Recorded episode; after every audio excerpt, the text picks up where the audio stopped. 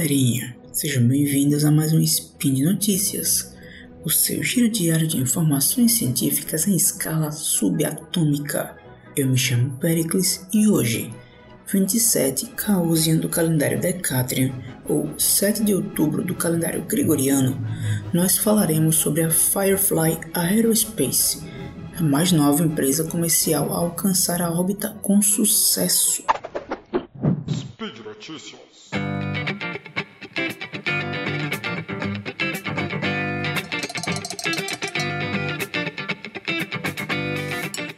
Firefly Aerospace disse que seu pequeno lançador de satélites Alpha alcançou 100% de sucesso na missão em um voo de teste na Califórnia no início de sábado, adicionando outro fornecedor à crescente lista de empresas comerciais que lançaram com sucesso um foguete em órbita. O lançamento no sábado na base da Força Espacial de Vandenberg foi o segundo voo de teste do foguete Alpha da Firefly, após um voo em setembro passado que foi interrompido pelo desligamento antecipado de um motor principal, fazendo com que o foguete girasse fora de controle. Nenhum desses problemas ocorreu no sábado, depois que o foguete Alpha decolou do Space Launch Complex.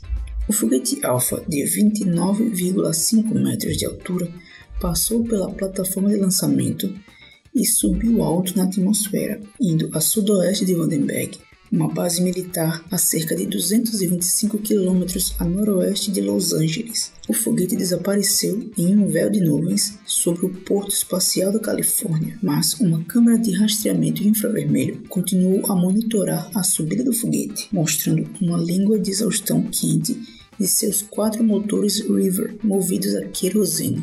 Os motores foram desligados a uma altitude de quase 75 km, permitindo que o primeiro estágio do foguete Alpha se separasse e caísse de volta no oceano.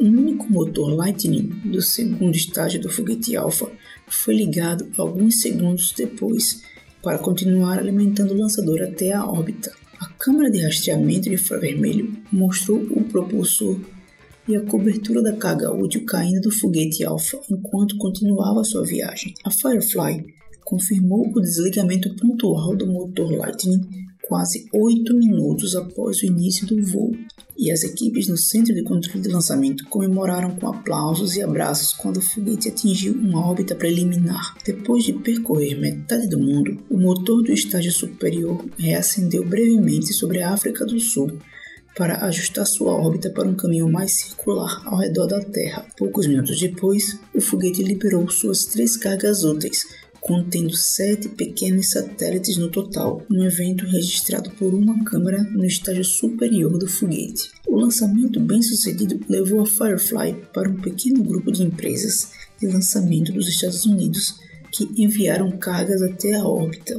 Firefly junta-se à SpaceX, United Launch Alliance, Northrop Grumman, Rocket Lab, Virgin Orbit e Astra no clube de lançamento orbital dos Estados Unidos. Rocket Lab, Virgin Orbit, Astra e Firefly são os recém-chegados ao grupo, parte de uma nova safra de empresas de lançamento com financiamento privado que inicialmente estão se concentrando no mercado de lançamento de satélites descartáveis de custo relativamente baixo mas muitas das empresas têm ambições de desenvolver foguetes reutilizáveis maiores. Os satélites do foguete Alpha, lançado no sábado, incluíam um CubeSat chamado Serenity 2, desenvolvido pela Teachers in Space, uma organização sem fins lucrativos com a missão de estimular os alunos sobre ciência, tecnologia, engenharia e matemática, fornecendo a seus professores experiências em ciências espaciais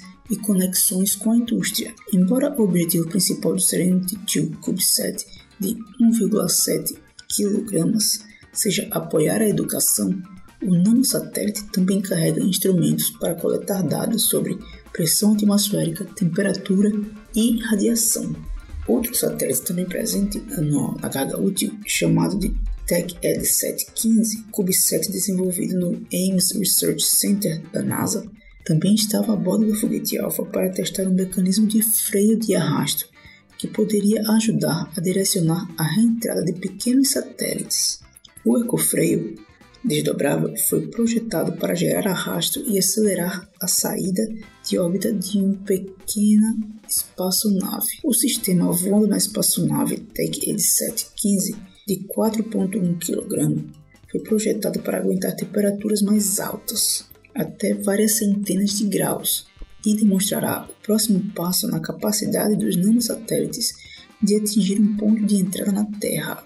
Além destes, outros pequenos satélites também estavam presentes na carga útil do foguete, como satélites de imaginamento e outros pequenos experimentos. Embora o foco de curto prazo da Firefly esteja no programa de foguetes Alpha, a empresa anunciou no mês passado um acordo com a Northrop Grumman para desenvolver e construir motores para uma versão atualizada do foguete Antares, usado para lançar missões de reabastecimento para a Estação Espacial Internacional. O foguete Antares da Northrop Grumman é atualmente alimentado por motores russos e a empresa só tem motores para mais dois voos Antares antes de precisar fazer a transição para um sistema de propulsão fabricado nos Estados Unidos. Firefly também é parceira da NASA para desenvolver um módulo lunar robótico para transportar experimentos científicos para a Lua. A empresa está planejando um segundo local de lançamento que estaria localizado na plataforma de lançamento do Complex 20 em desuso na estação da Força Espacial de Cabo Canaveral, na Flórida. E por hoje é só, pessoal. Lembro que todos os links comentados estão no post e deixe lá também seu comentário, elogio, crítica, declaração de amor ou a forma predileta de matar o Tarek. Lembro ainda que esse podcast só é possível acontecer por conta do seu apoio no patronato do SciCast, no Patreon, no Padrim e no PicPay. Um grande abraço e até amanhã.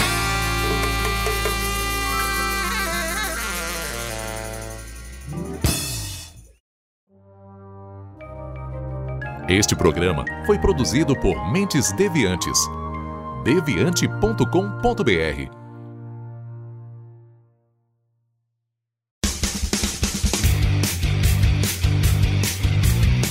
Cortes, edição de podcast.